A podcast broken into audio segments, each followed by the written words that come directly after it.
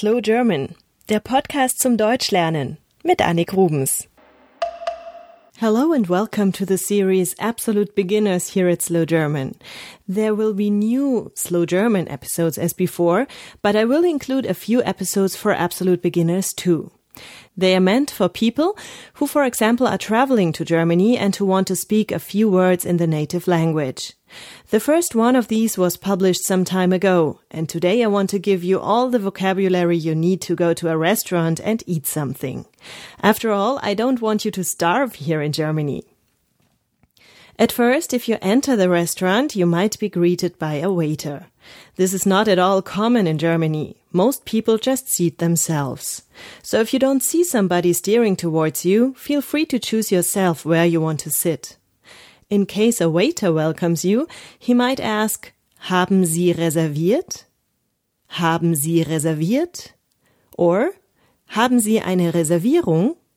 Haben Sie eine Reservierung? Haben Sie eine Reservierung?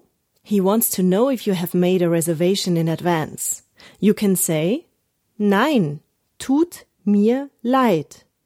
Nein, tut mir leid. Meaning, No, I'm sorry. Or Ja, auf den Namen Schmidt. Ja, auf den Namen Schmidt. Ja, auf den Namen Schmidt. Of course, you have to replace the name Schmidt with your own name. The waiter might also ask you, für zwei?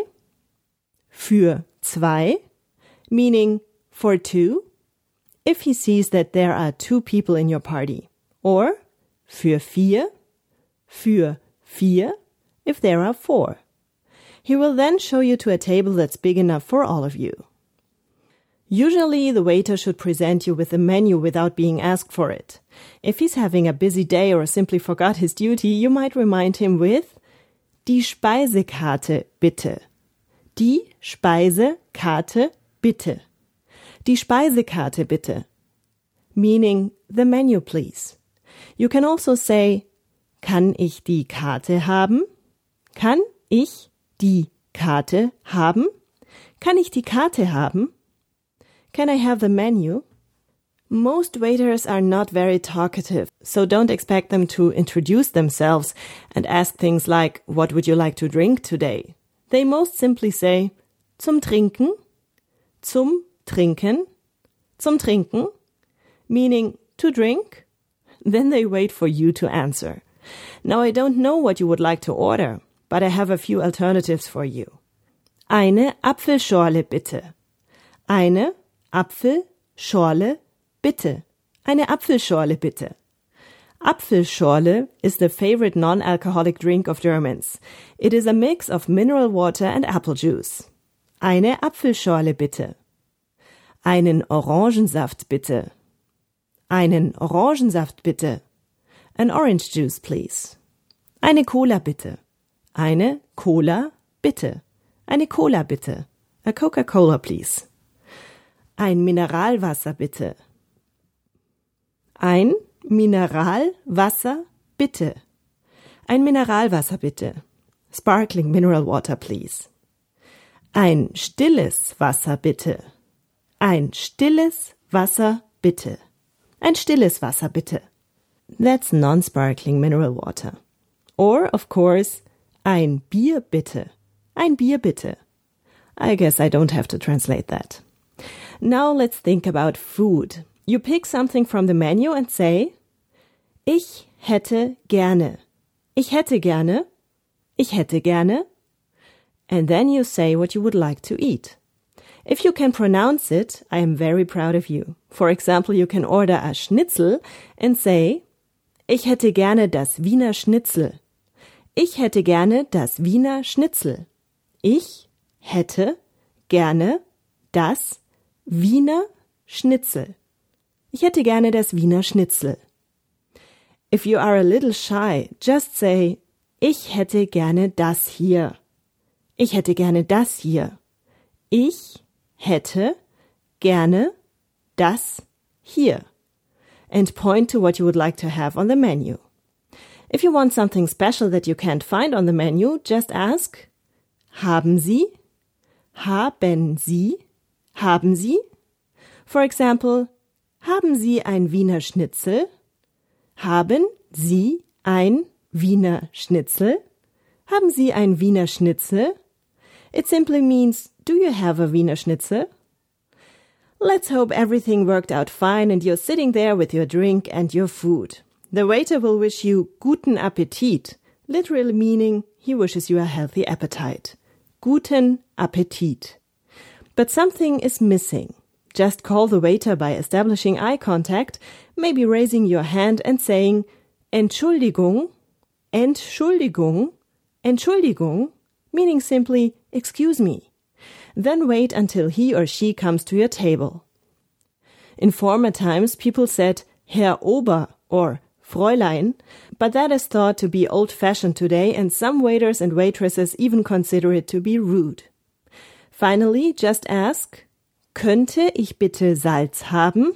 If you want to have salt. Könnte ich bitte Salz haben? Könnte ich bitte Salz haben? I give you some more examples. Könnte ich bitte eine Gabel haben? Könnte ich bitte eine Gabel haben? means could I have a fork please? Könnte ich bitte ein Messer haben?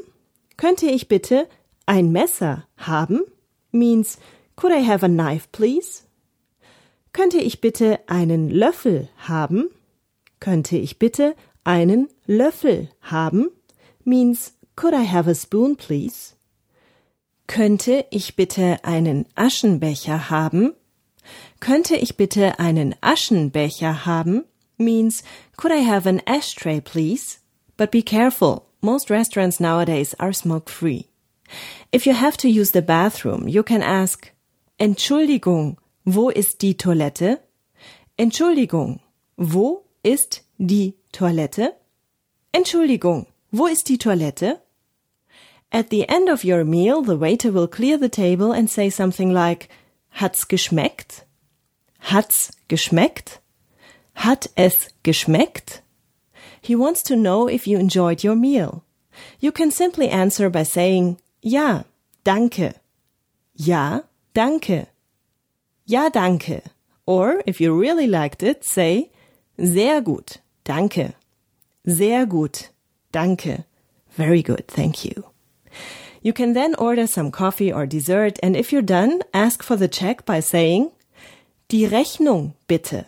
Die Rechnung bitte. Die Rechnung bitte.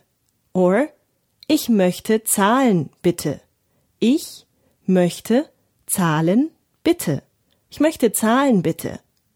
Remember, there's one big difference between dining in Germany and dining in the US. In Germany, you can usually sit at the table as long as you want. After your meal, you can just sit there and enjoy your coffee or drink some more wine or beer and just talk for hours. You don't have to rush out of the restaurant as soon as you're done eating. But it is polite not to sit at an empty table, but order some drinks.